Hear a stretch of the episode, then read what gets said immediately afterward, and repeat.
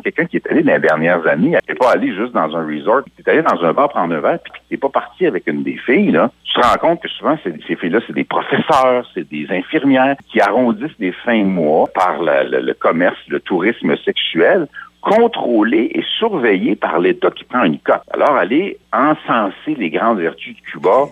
c'est pas génial quand tu prends pas le temps d'y penser.